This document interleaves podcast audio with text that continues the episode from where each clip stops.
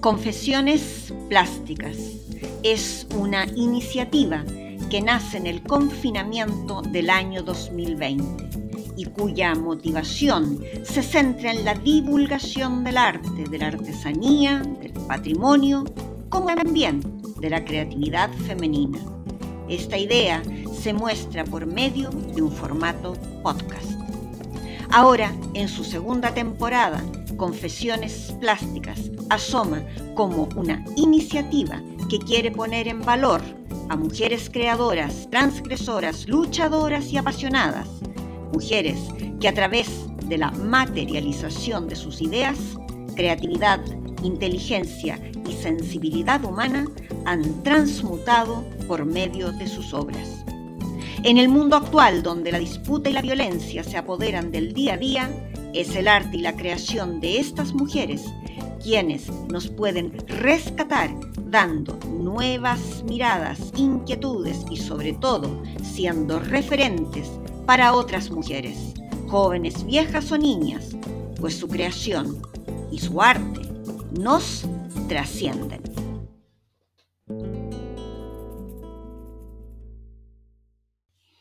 El equipo de confesiones plásticas tiene la satisfacción de dar comienzo a su segunda temporada.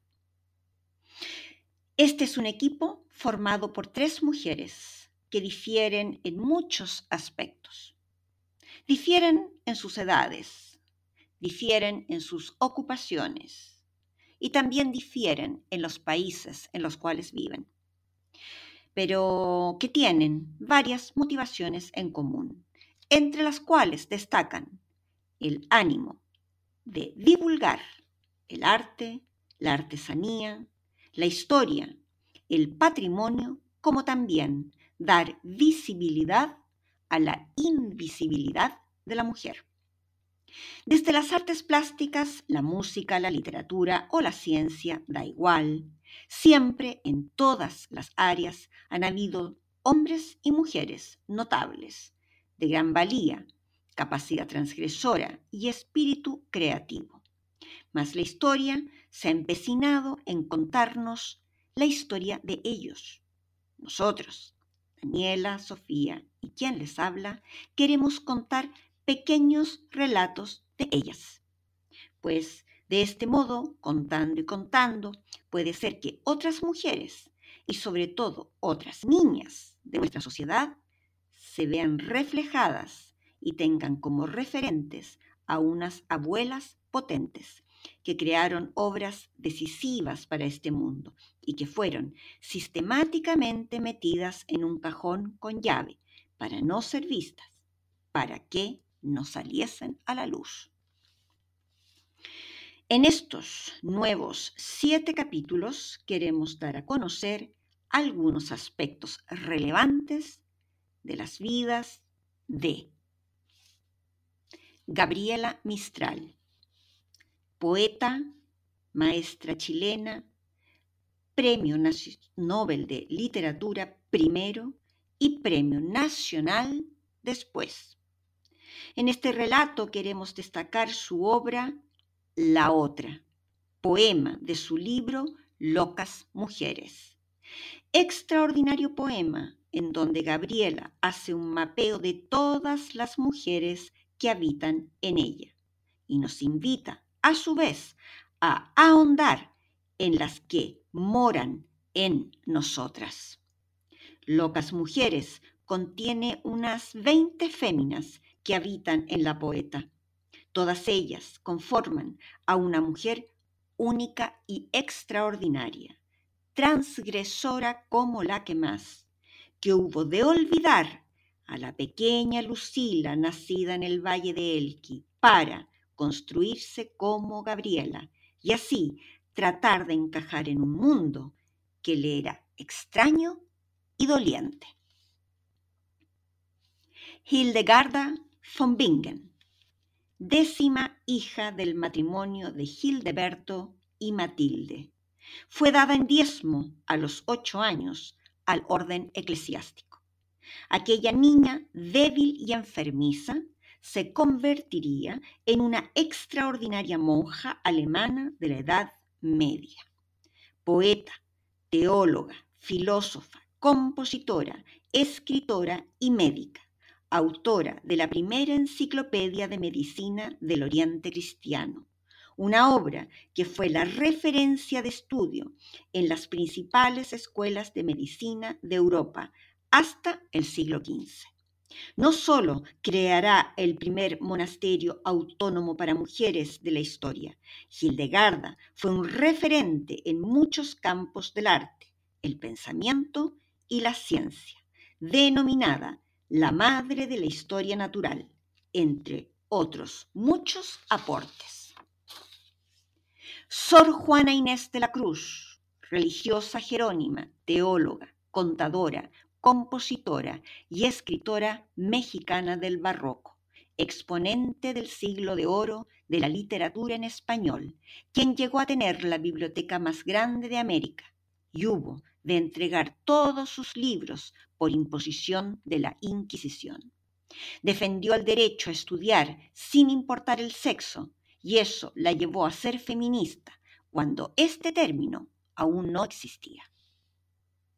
Sofonisba de Anguissola, pintora italiana, quien terminó su proceso formativo con el mismísimo Miguel Ángel Buonarroti. Destacada retratista y autorretratista, género a través del cual ahondó en la psicología y el alma humana. A los 27 años se radica en España, siendo pintora de la corte del rey Felipe II.